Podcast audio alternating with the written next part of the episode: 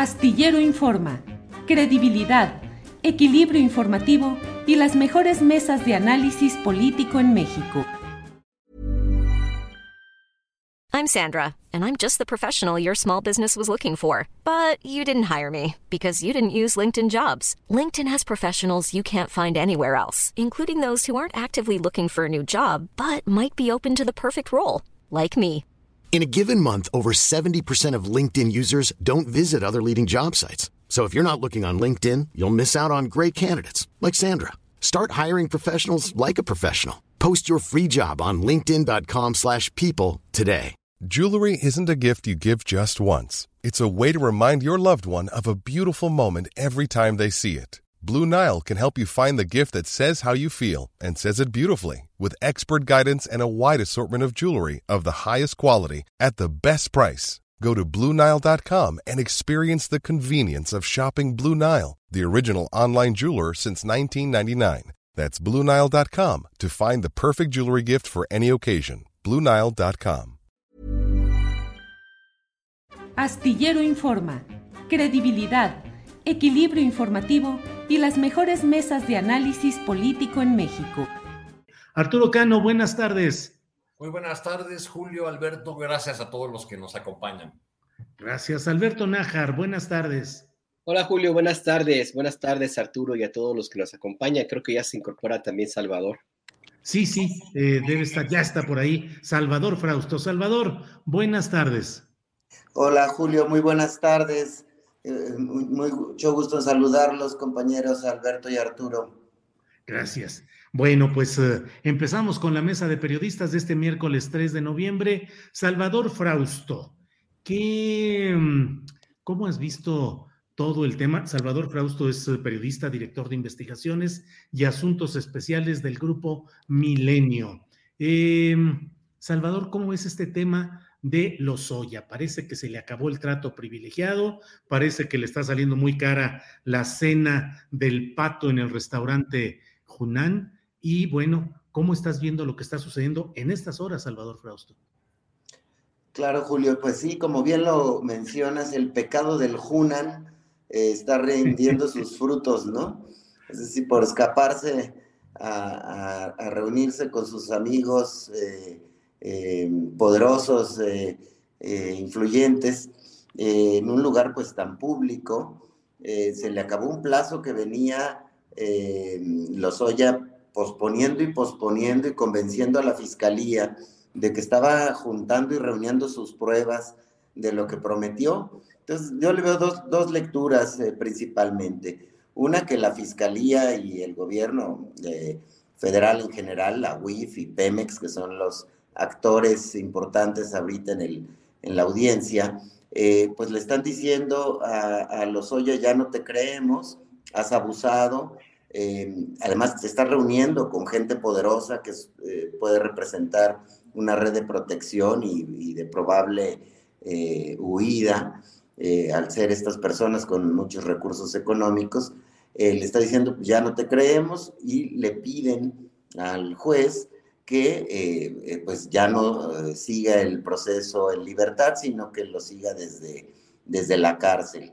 Perdería entonces ese privilegio Emilio Lozoya en este, en este caso que tiene pues varias vías. Pero por otro lado, el riesgo que, le, que estoy viendo es que puede terminar esta historia en un asunto desastroso para el gobierno mexicano, que sea que eh, a fin de cuentas Lozoya no tenga las pruebas de lo que prometió en contra de estos implicados, que son, si mal no recuerdo, 15 o 17 eh, funcionarios a los que ha señalado en, y que ha dicho que formaron parte de esta red de sobornos de, o, eh, ligada con Odebrecht. Entonces, ese final, ese probable final en el cual Lozoya eh, pueda salir con el cuento de no tenía lo que prometí, eh, pues puede ser muy peligroso para el gobierno del presidente López Obrador y desastroso para el fiscal Alejandro Hertz Manero, que bueno, además le ha dado unos plazos tan largos que ya han generado críticas muy importantes en la opinión pública. Se ha comparado el caso de Lozoya con el de Rosario Robles como asuntos muy distantes, es decir, muy duros con Rosario Robles, pero muy laxos con Lozoya. Bueno, ese momento parece que está a punto de, a punto de terminar, pero si a fin de cuentas no hay una construcción de una red de eh, personajes que participaron en este, en este teatro de sobornos que fue Odebrecht, el asunto y las conclusiones pues pueden ser, eh, pueden ser desastrosas para Hertz y para el gobierno mexicano, Julio. ¿Como una fiscalía o un fiscal chamaqueado, Salvador? Sí, imagínate un señor tan veterano como Alejandro Tortugertz Manero, chamaqueado eh, por un personaje como Emilio Lozoya, más eh, que lo tenemos más en el imaginario del junior, ¿no? No muy avesado, es más, hasta en las, toda la relatoría de aquel esquema de corrupción parece como el tonto del pueblo, ¿no?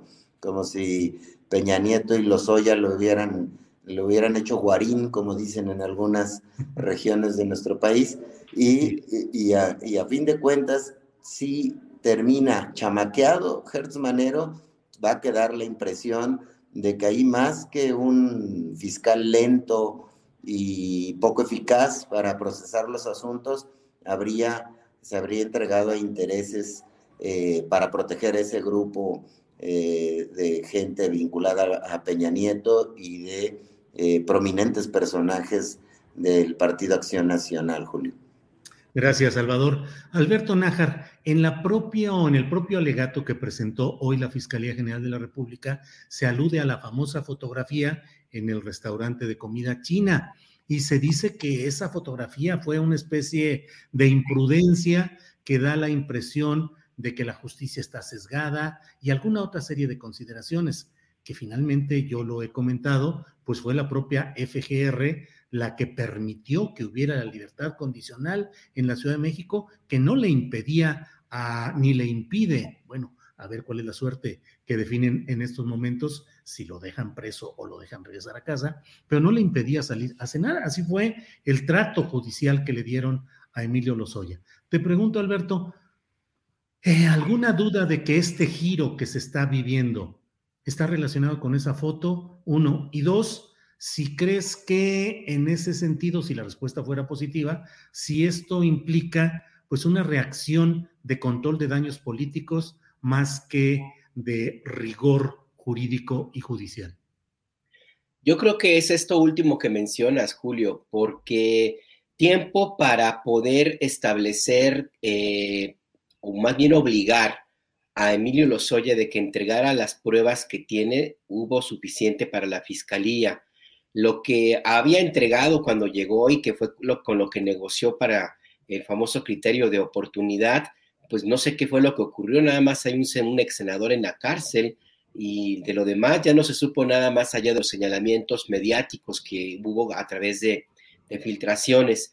Entonces la Fiscalía General de la República, pues me parece que se ha visto muy lenta, muy, muy lenta, y ahora mismo, cuando sale esta fotografía que ocurre en un momento muy difícil para el presidente López Obrador, difícil en términos de, la lucha contra la corrupción, que es uno de sus ejes centrales de, su gobierno, de la Cuarta Transformación. Había salido un informe que hoy mismo fue descalificado, por cierto, en la conferencia de prensa matutina, en la sección ¿Quién es quién? en las mentiras. Em, no, no se fueron al fondo del asunto, por supuesto se fueron a descalificar a, quienes elaboraron y participan en ese informe, pero esa es otra cosa. Em, entonces el, presidente tenía como ahí un problema em, de cuestionamientos acerca de la eficacia que puede haber en la sanción y en los, los castigos que habría para, dentro de su cruzada en contra de la corrupción.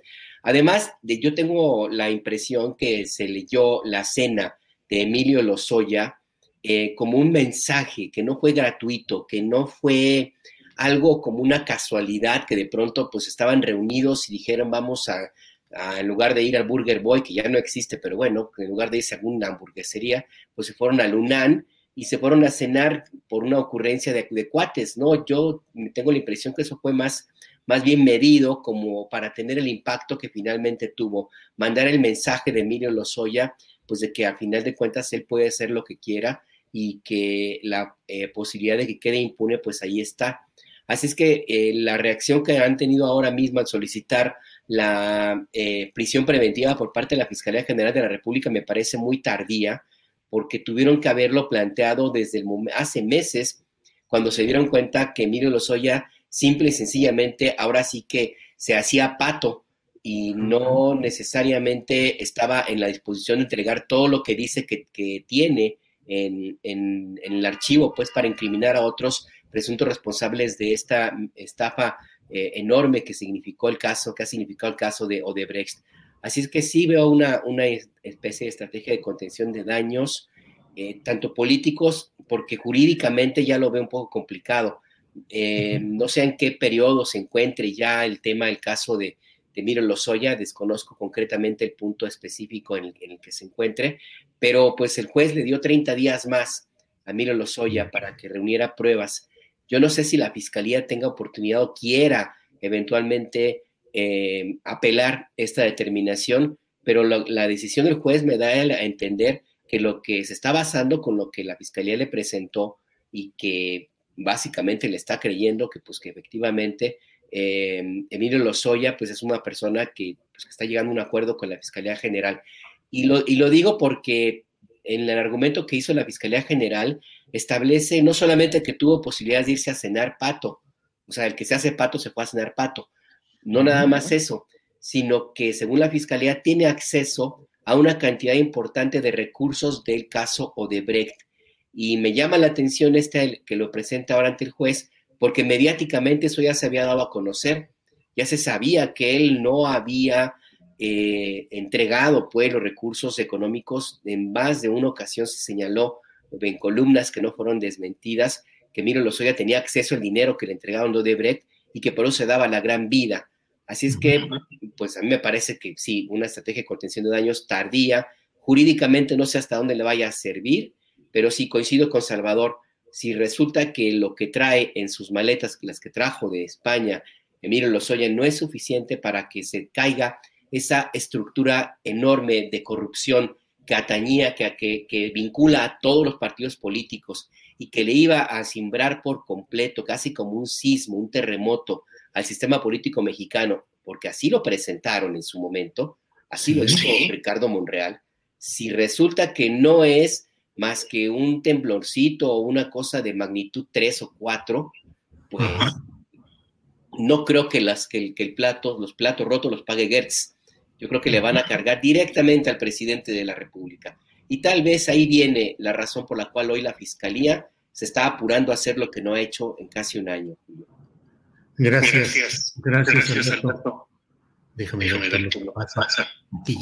Gracias, Alberto. Eh, Arturo Cano, mmm, no hay que olvidar que las negociaciones para la extradición voluntaria de Lozoya se dijo en su momento que fueron hechas por el padre de quien fue luego director de Pemex, es decir, por Emilio Lozoya Talman, que fue parte del grupo central del salinismo original, es decir, compañero de inicio de toda la carrera política y todo el proyecto que fue el salinismo. ¿Qué crees, Arturo, que sucede? Mm, chamaquear al, al, fiscal, incapacidad de entender por parte del aparato de la Fiscalía General de la República si Emilio Lozoya Austin tenía realmente pruebas suficientes y los indicios suficientes para otorgarle esta serie de privilegios o concesiones, o se está en presencia de, una muestra de poder del grupo salinista en este momento, Arturo. Eh, pues eh, sí, como, como dices, Julio, efectivamente. Micrófono, Arturo, micrófono. A ver, ¿me escuchan ahora sí? Soy el que. A ver, espérame, que ando aquí regándola. Ay, Arturo, perdón, tú estabas bien. Yo fui el, el, que me equivoqué. Adelante. Sí, sí. Sí, bueno, eh, es, muy buen detalle ese que mencionas de la participación del padre de Emilio Lozoya, del mismo nombre, con el apellido Talman, eh, en las primeras negociaciones o los primeros escarceos. Eh, efectivamente, Emilio Lozoya padre formó parte de un grupo muy selecto de estudiantes de la Facultad de Economía de la UNAM, que tenían en común ser hijos de exfuncionarios del gobierno de Miguel Alemán. En la, Facultad de Economía los conocían como los toficos, porque por aquellos años había unos, eh, unas golosinas que tenían una envoltura eh, dorada. Eh, chiclosos. Y unos chiclosos. Y el lema publicitario de esos chiclosos era, mmm, qué ricos. Por eso, les, por eso los, los llamaban así el resto de los, de los estudiantes de la Facultad de Economía de la Universidad Nacional. Eh, da, da, la impresión de que eh, pues estamos muy atrasados con respecto a las investigaciones y a los terremotos que la corruptora Odebrecht provocó en otros países de la región latinoamericana. En muchos eh, países hubo expresidentes involucrados, altos funcionarios, mucha gente en la cárcel y aquí hemos estado pues al paso que marca Tortuguerz. Ah, hace un momento que veía las, las escenas de la llegada de Emilio Lozoya a esta comparecencia eh, eh, en una en, la oficina de un juzgado ahí en el, en el reclusorio, pues recordé la inevitable recordar las, las frases, de, una frase de Jorge Carpizo, que fue rector de la UNAM y, procurador general, que, decía que cuando la, justicia sale de los tribunales y se convierte en circo y espectáculo, deja de ser justicia.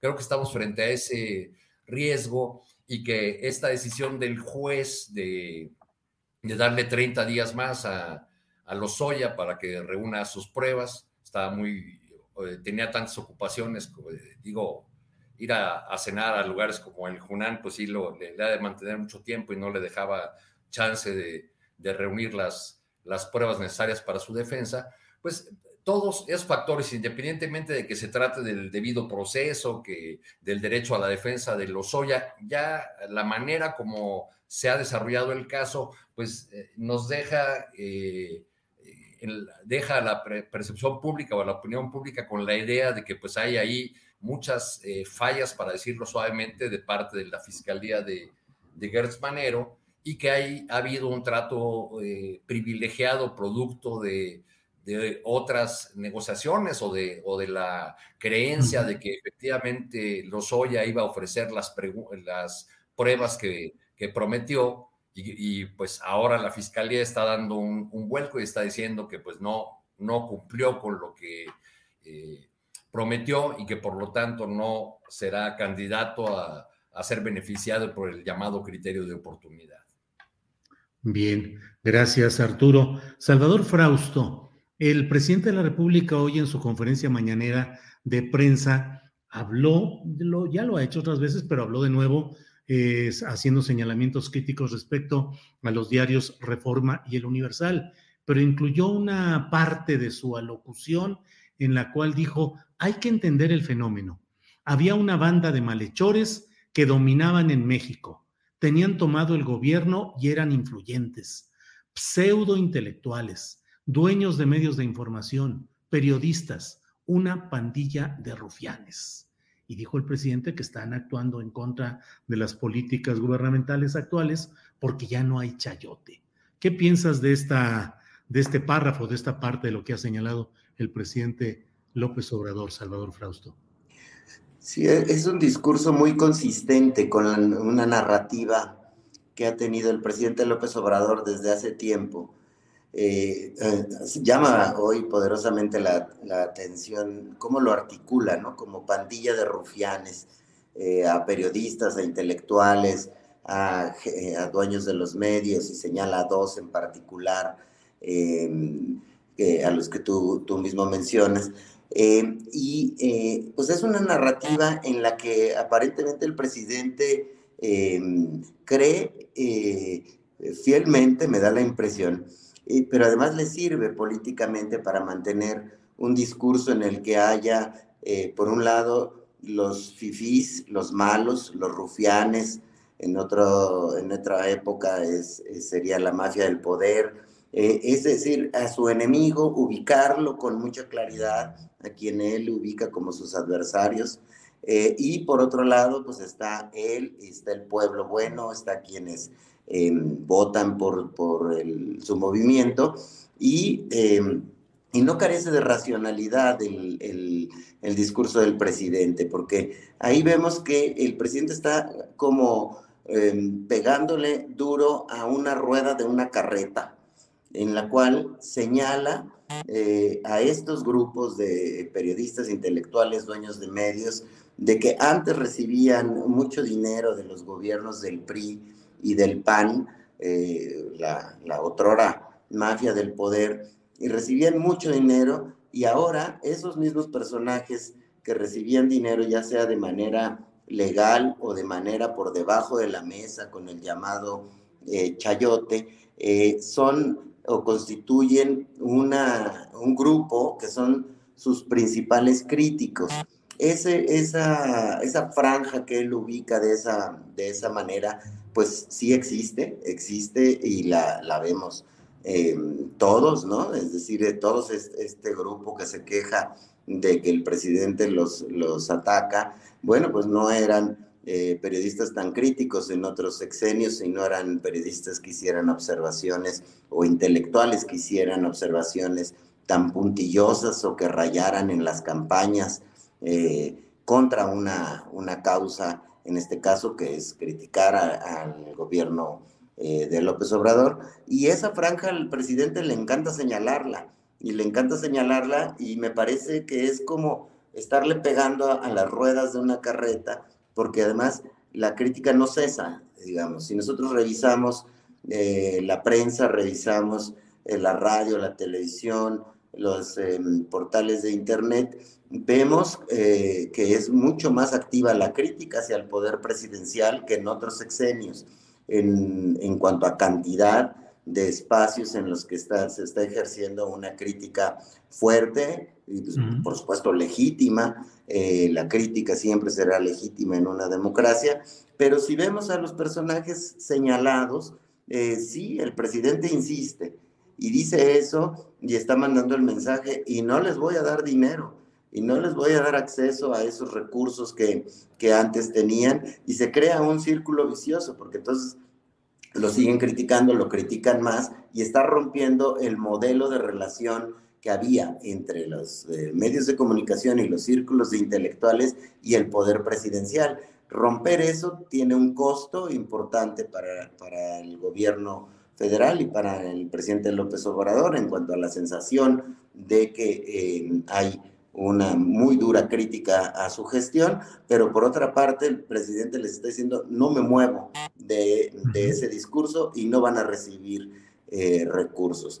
Si lo medimos en resultados de la popularidad del presidente, es decir, esa crítica a, a cuántos les pega, a cuántos acompañan, cuántos ciudadanos acompañan eh, las críticas más feroces hacia el presidente López Obrador, pues podríamos pensar que es como un 30% de la población, si lo medimos a través de, de las encuestas, pues más o menos la aprobación presidencial anda en 60%, un poco por arriba según algunas mediciones, hay un 30 a 35% de gente muy molesta eh, con la manera de gobernar del presidente López Obrador y hay un 5-10% de de, gente neutra. Eso mete en un brete eh, eh, a la posición en la que debemos estar los periodistas que nos asumimos críticos de los poderes.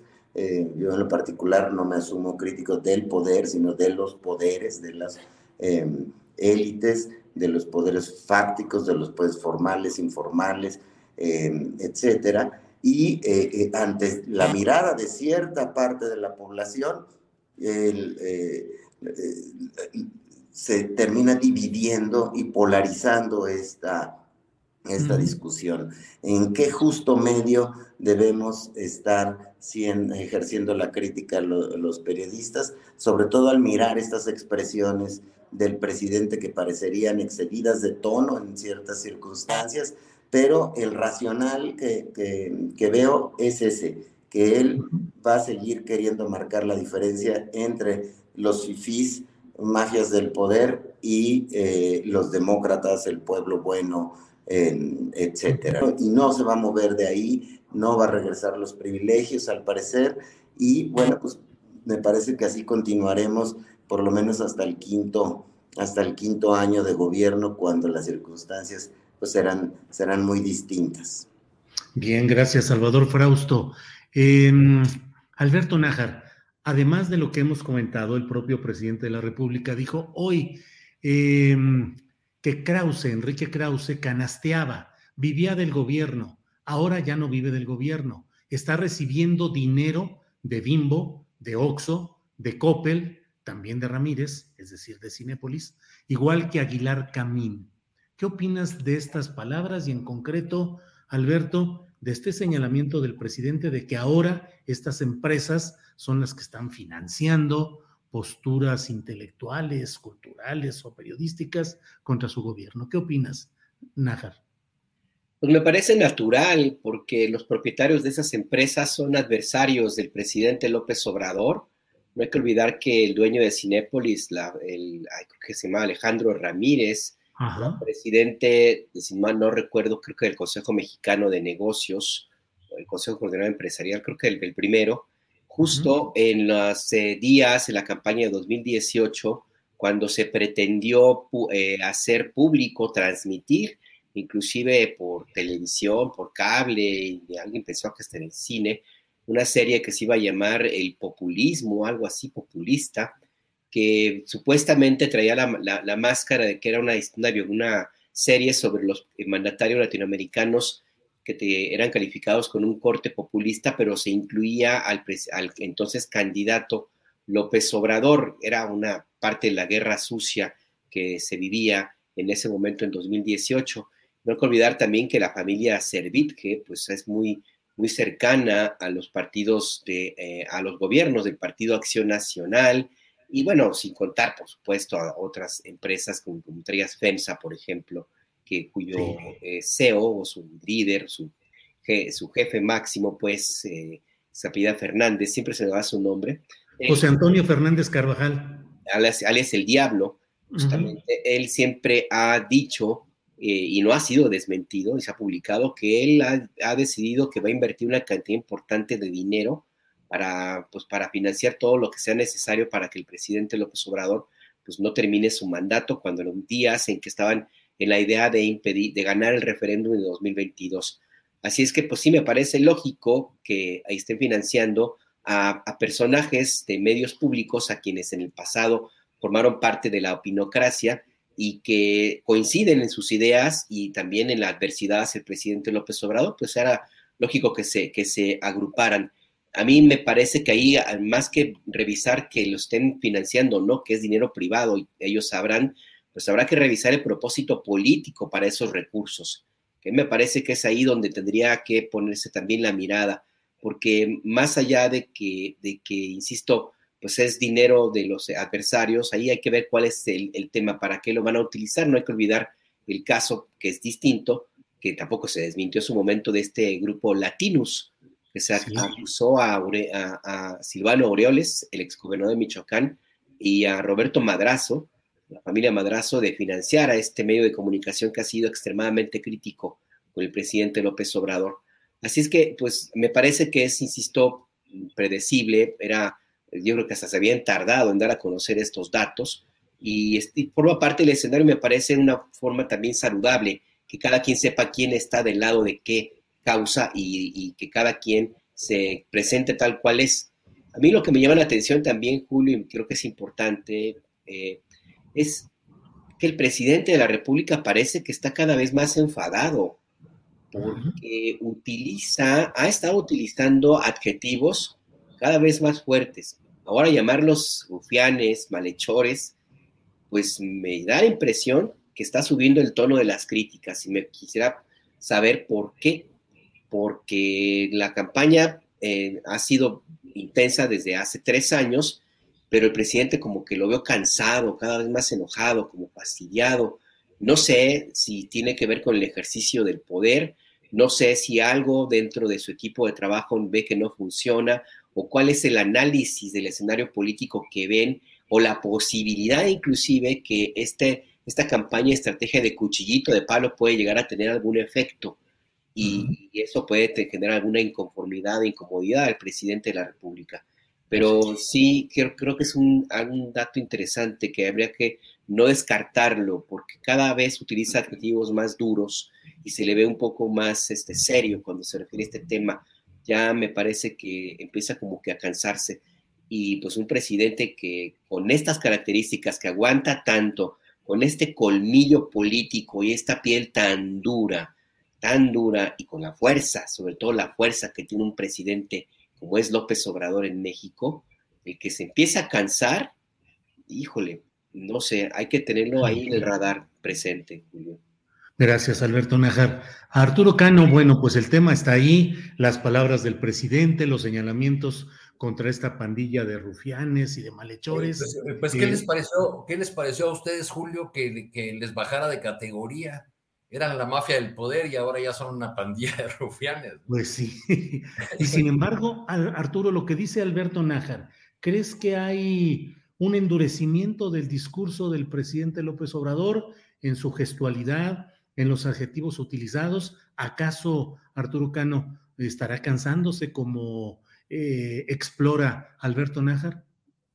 Yo difiero ahí, yo no lo veo cansado, lo veo consistente. O sea, lleva ya bastante tiempo eh, eh, señalando, definiendo los, los límites de sus, de sus adversarios, insistiendo o enlistándolos en, en, distintos momentos y ellos mismos, los que nombra en diversas ocasiones, pues se han agrupado, ¿no? Cuando hay, eh, cuando registran lo que consideran ataques del poder presidencial, pues se han eh, agrupado como nos prueban en, los meses recientes los famosos desplegados de los intelectuales y los académicos o los desplegados de los medios de comunicación haciendo un bloque eh, frente al, presidente. Tenía, en el pasado había gobiernos con problemas de legitimidad, para decirlo de una manera suave, que eh, resolvían, digamos, ese asunto de su ilegitimidad o de su escasa legitimidad mediante una relación de conveniencia con los grandes medios de comunicación. Eh, eh, te pago para que me critiques suave o para que no me, me critiques dados mis problemas de, de legitimidad. Cuando llega el gobierno de López Obrador, pues ese, ese modelo se rompe y estamos viendo las consecuencias. Yo más bien veo a un presidente consistente eh, en, en, su decisión de ir al choque con los que considera sus adversarios, los que ya ha enlistado en muchas ocasiones, para que estos se agrupen, ¿no? Y, y así teniéndolos juntitos como bolos de boliche, pues hacer chuza con sus siguientes ataques. Hiring for your small business? If you're not looking for professionals on LinkedIn, you're looking in the wrong place. That's like looking for your car keys in a fish tank. LinkedIn helps you hire professionals you can't find anywhere else, even those who aren't actively searching for a new job but might be open to the perfect role. In a given month, over 70% of LinkedIn users don't even visit other leading job sites. So start looking in the right place. With LinkedIn, you can hire professionals like a professional. Post your free job on linkedin.com slash people today. Hey, it's Ryan Reynolds, and I'm here with Keith, co-star of my upcoming film, If, only in theaters May 17th. Do you want to tell people the big news? All right, I'll do it. Sign up now and you'll get unlimited for $15 a month in six months of Paramount Plus Essential Plan on us. Mintmobile.com slash switch. Upfront payment of $45 equivalent to $15 per month. Unlimited over 40 gigabytes per month. Face lower speeds. Videos at 480p. Active Mint customers by 531.24 get six months of Paramount Plus Essential Plan. Auto renews after six months. Offer ends May 31st, 2024. Separate Paramount Plus registration required. Terms and conditions apply if rated PG. Hmm. Bueno, pues... Uh... Son estos algunos de los temas interesantes de este día. Salvador Frausto, eh, Antier creo que fue el Día Internacional eh, eh, contra la impunidad en crímenes contra periodistas. Y bueno, pues ya sabes que siempre este tipo de, de fechas simbólicas pues permiten reflexionar y revisar qué se ha hecho en este tema. te pregunto, ¿cómo ves a México? ¿Qué está pasando en cuanto a agresiones a periodistas? Ha habido recientemente dos casos eh, preocupantes de asesinatos de compañeros de medios de comunicación. Y te pregunto también qué está haciendo el Estado mexicano, el gobierno actual, sobre todo la Secretaría de Gobernación, que ha estado proponiendo afinar o mejorar los mecanismos de protección a periodistas y defensores de derechos humanos. Pero se está avanzando, estamos uh, atorados ahí. ¿Cómo lo ves, Salvador? Sí, pues no, pues veo una, una gran deuda del, de los gobiernos, eh, tanto federal como estatales, con el gremio periodístico, porque pues es un asunto que sigue, que sigue avanzando el tema de los asesinatos de colegas, estos eh, asuntos recientes de homicidios en Guerrero y en Chiapas, pues vuelven a poner el tema en el radar, pero uh, además, pues México no sale de, los primeros lugares eh, de los rankings mundiales de, asesinatos a periodistas por encima de, países como Afganistán. Y bueno, pues eh, es un tema que hemos conversado en este sexenio y en el sexenio pasado y en el anterior y en el anterior, ¿no? ya nada más de 2000 a la fecha van 145 periodistas asesinados, en el sexenio de Peña Nieto fueron 47, en lo que va del de Andrés Manuel, que va a la mitad, van 25, así que van más o menos a, la par y pues eh, no vemos que las cosas eh, estén cambiando.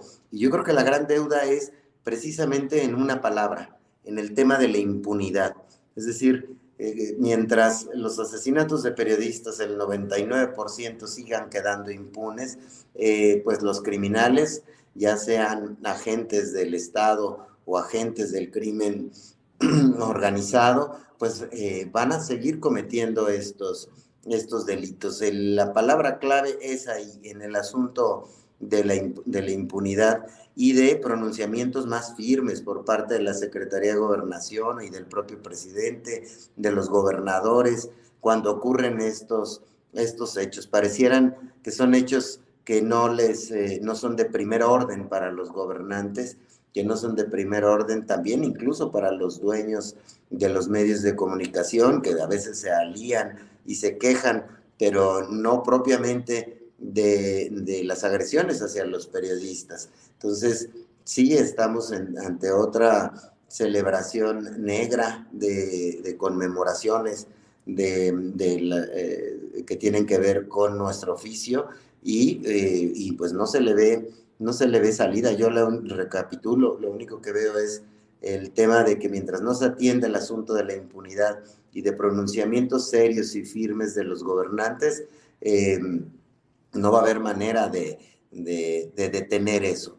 No le veo una gran pena, digamos, al discurso de la derecha eh, opinadora y la derecha política en el sentido de que eh, mientras el presidente critique a, los columnistas eh, con los que está en desacuerdo, eso abone a un clima de violencia. Me parece que son cosas distintas.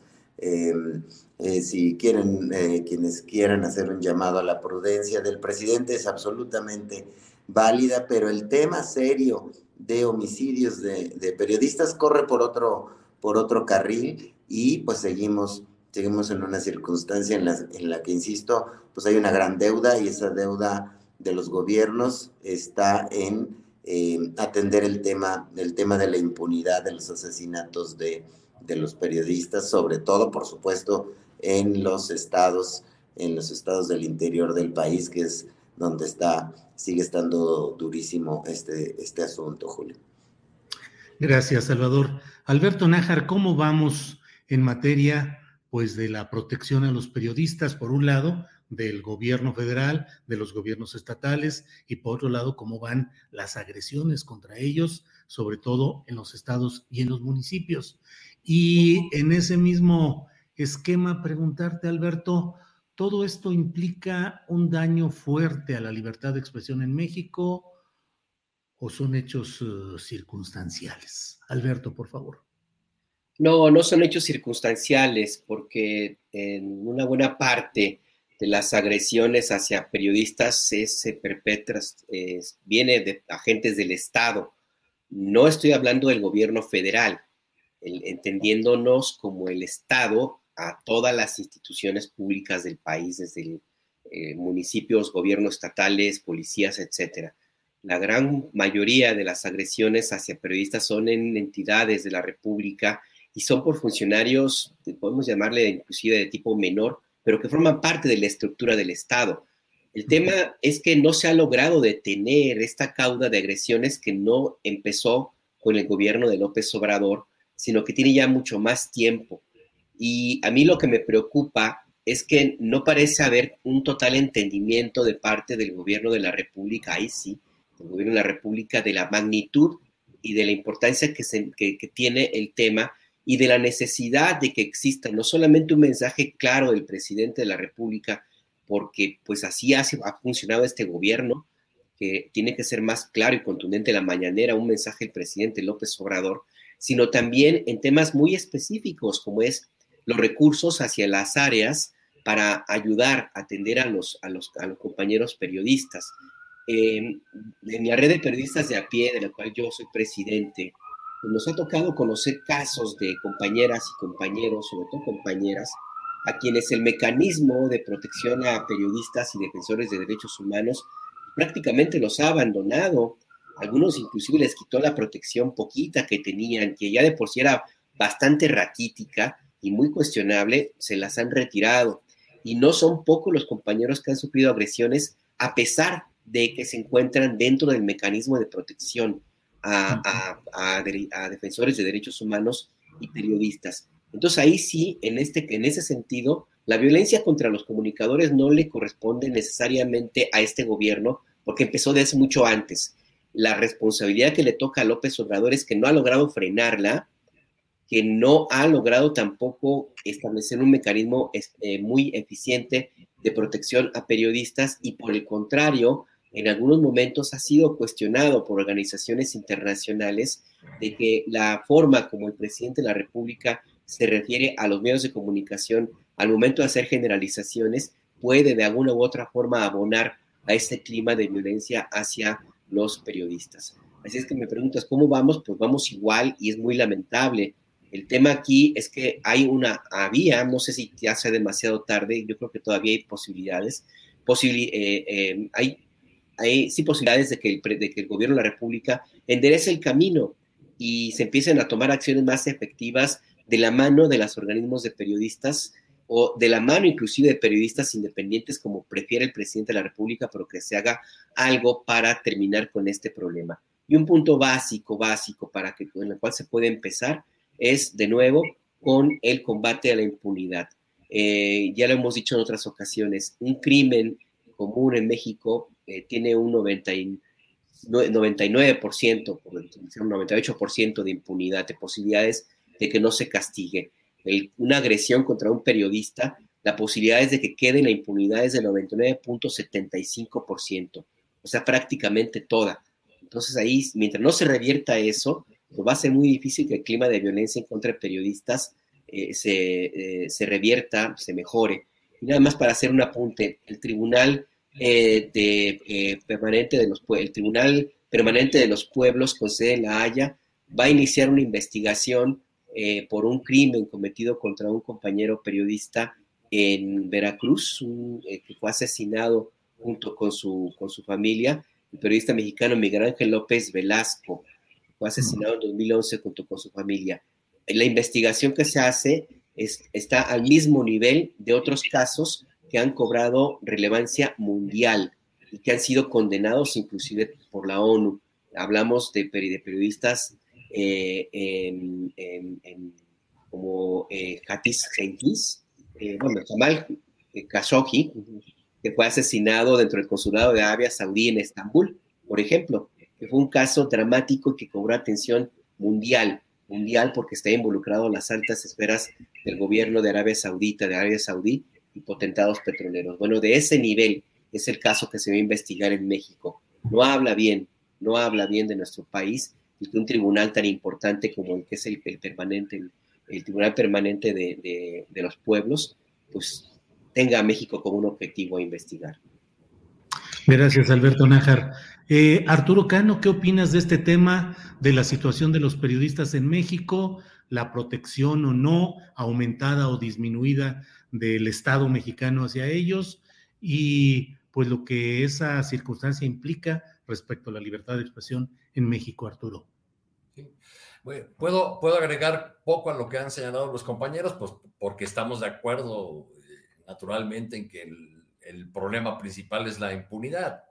Eh, sabemos todos que esta es una eh, tragedia que comenzó con la llamada guerra contra el narcotráfico de Calderón y por eso cuando asesinan, como acaba de ocurrir a, un compañero en Guerrero, Alfredo Cardoso, a otro compañero en Chiapas, Freddy López Arevalo, pues nos revienta de nuevo en la cara una tragedia que hemos vivido ya desde hace varios años, que, que nos ha llevado incluso a las calles a, protestar a los, a los periodistas por estas situaciones. Y, y, es, a mí lo que me resulta paradójico o, o no puedo dejar de ver esta contradicción es que en esta eh, etapa en que vivimos eh, una libertad de expresión quizá como la que no nos regaló la, etapa de la transición ni la etapa de la alternancia, sigamos con esta situación paradójica de que en estos tiempos de, eh,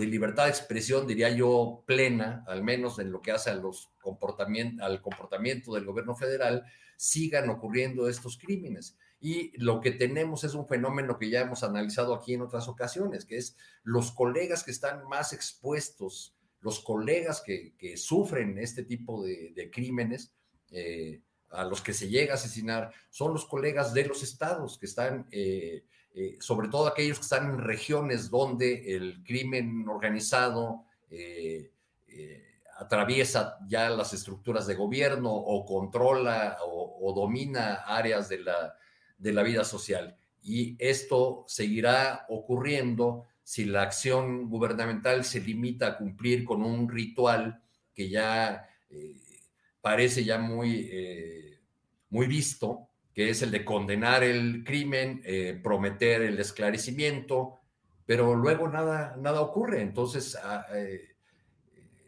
pues mientras no haya, como han señalado los compañeros, mientras no haya una solución efectiva de, estos crímenes, mientras no sean llevados los responsables ante la justicia, pues seguiremos eh, lamentando, por desgracia, esta, esta situación.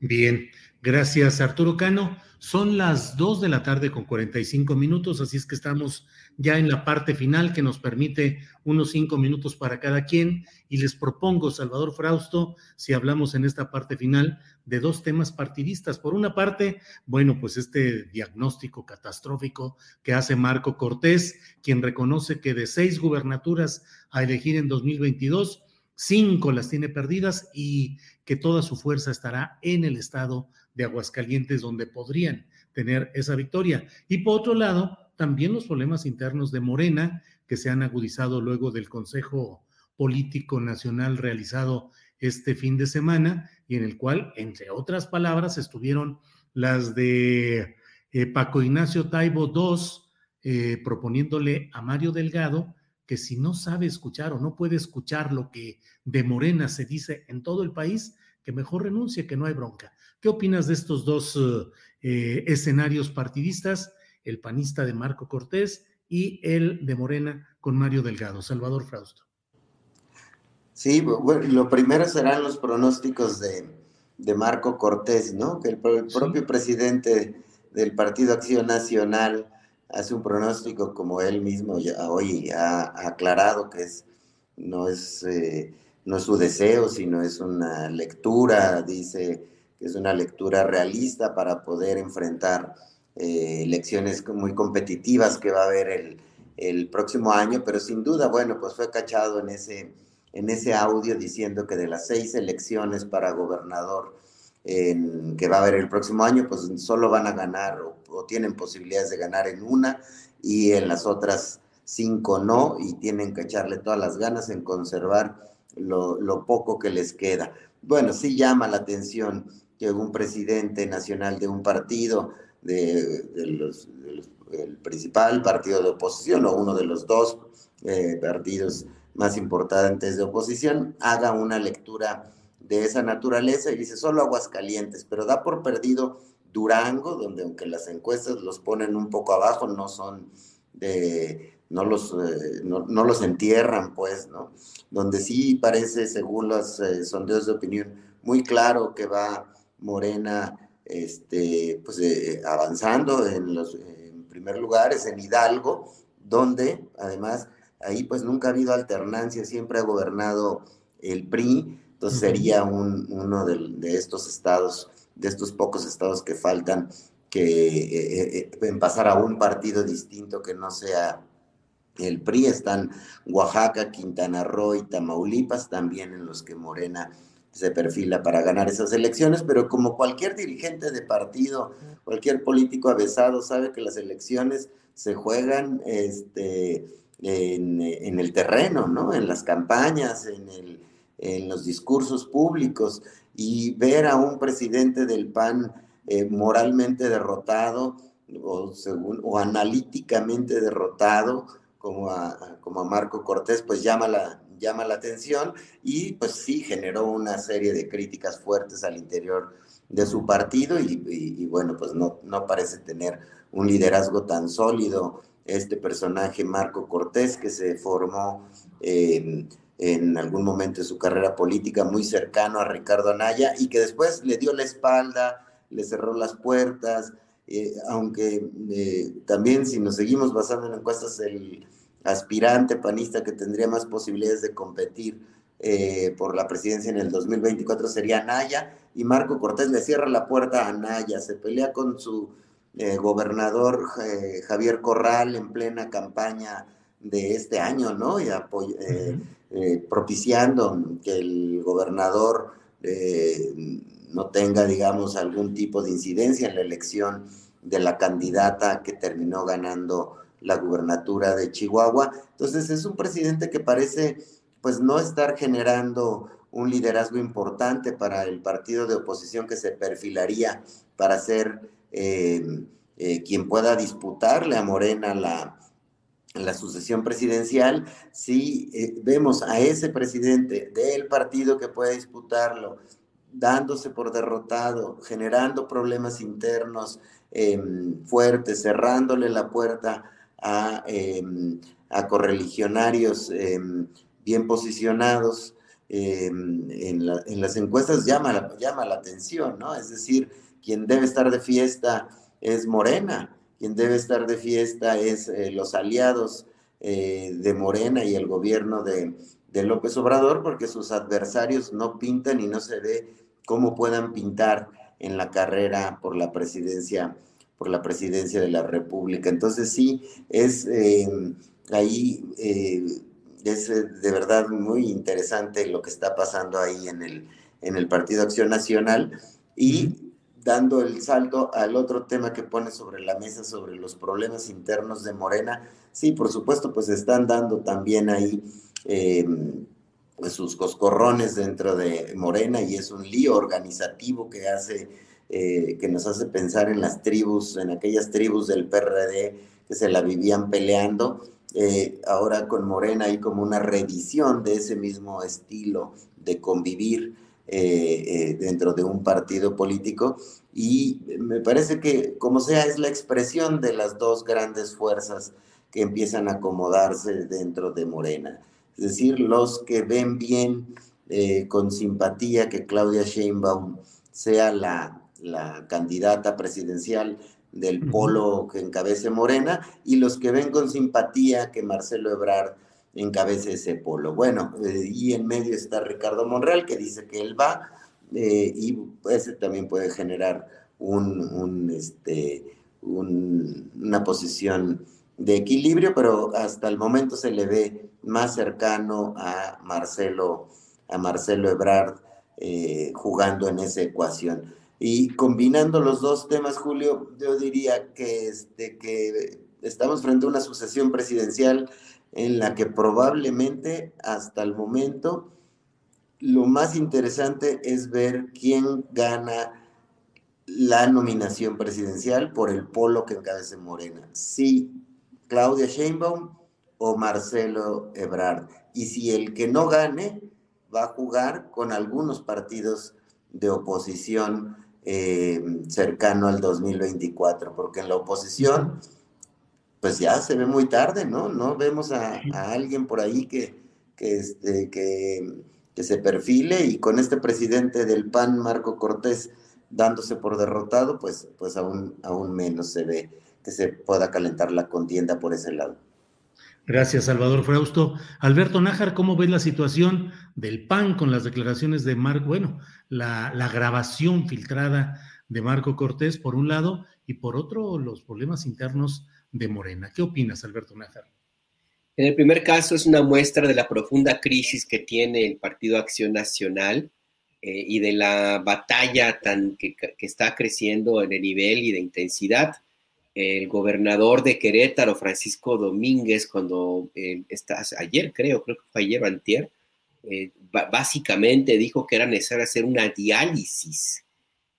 O sea, una, una forma muy fuerte de definir a lo que en otro momento se le pudo haber llamado como una purga, ¿no? Él dice que es una diálisis, o sea, es pues todavía más fuerte, más escatológico, me atrevería yo a decir, lo que, lo, lo que está sugiriendo el gobernador de Querétaro que tiene que hacerse en el Partido Acción Nacional y otros, otros han mencionado que no solamente van a perder eh, en 2022, sino que eventualmente están en riesgo hasta, hasta en 2024. No creo que lleguen a perder el registro, pero sí a tener una derrota mayúscula.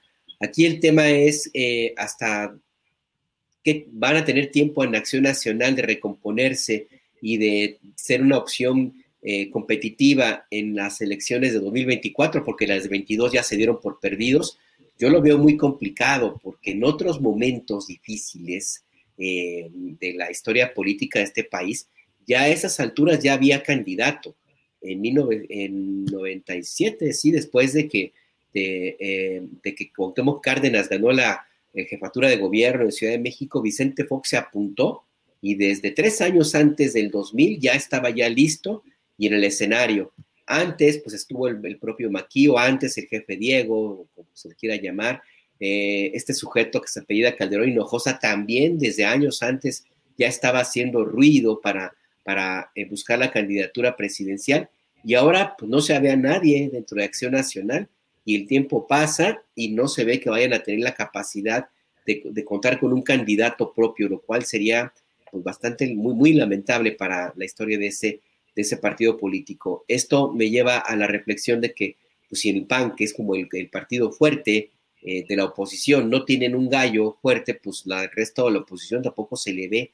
No veo a quién vayan a poder postular y tampoco veo a los gerentes, a los dueños de los partidos, los empresarios, muy dispuestos a apostar por algún político. Así es que pues no, no descartemos que en algún momento vayan a tratar de inclinarse por alguna candidatura independiente. ¿Quién puede ser? No lo sé, pero el que paga manda. Y esa es la tesis con la que se mueven en la oposición política ahora mismo.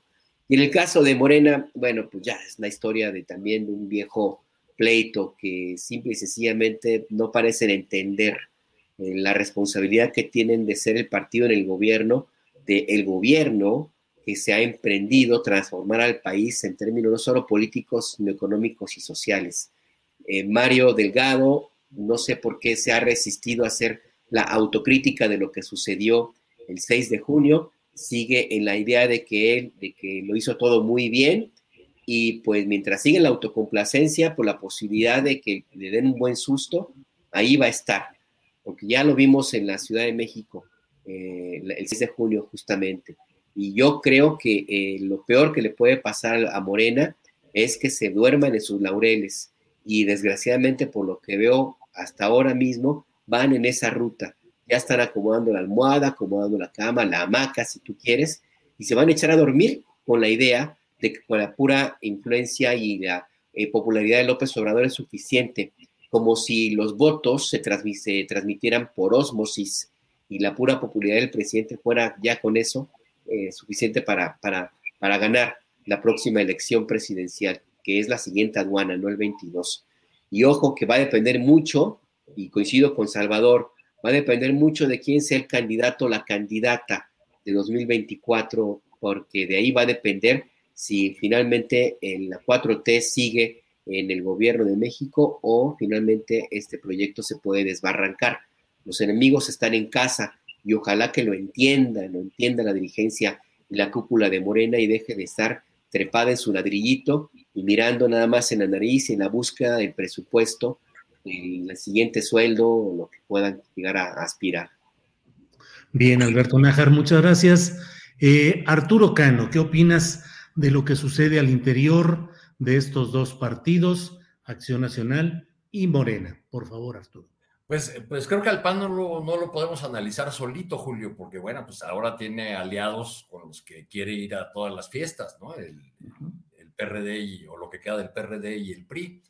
Pero mientras Marco Cortés admite en privado que no van a ganar nada, este, y en esa confesión podemos encontrar las razones por las cuales no quieren participar en el revocatorio, eh, Alejandro Moreno preside una comisión importante en la Cámara de Diputados y lleva la fiesta muy en paz con Moreno y sus aliados. Ahí, un, querido amigo, a propósito de estas declaraciones de Marco Cortés, eh, me, sugiere el término la lupitarización de las elecciones en, eh, en relación con el nombre de Lupita Jones, que fue candidata del bloque opositor en Baja California.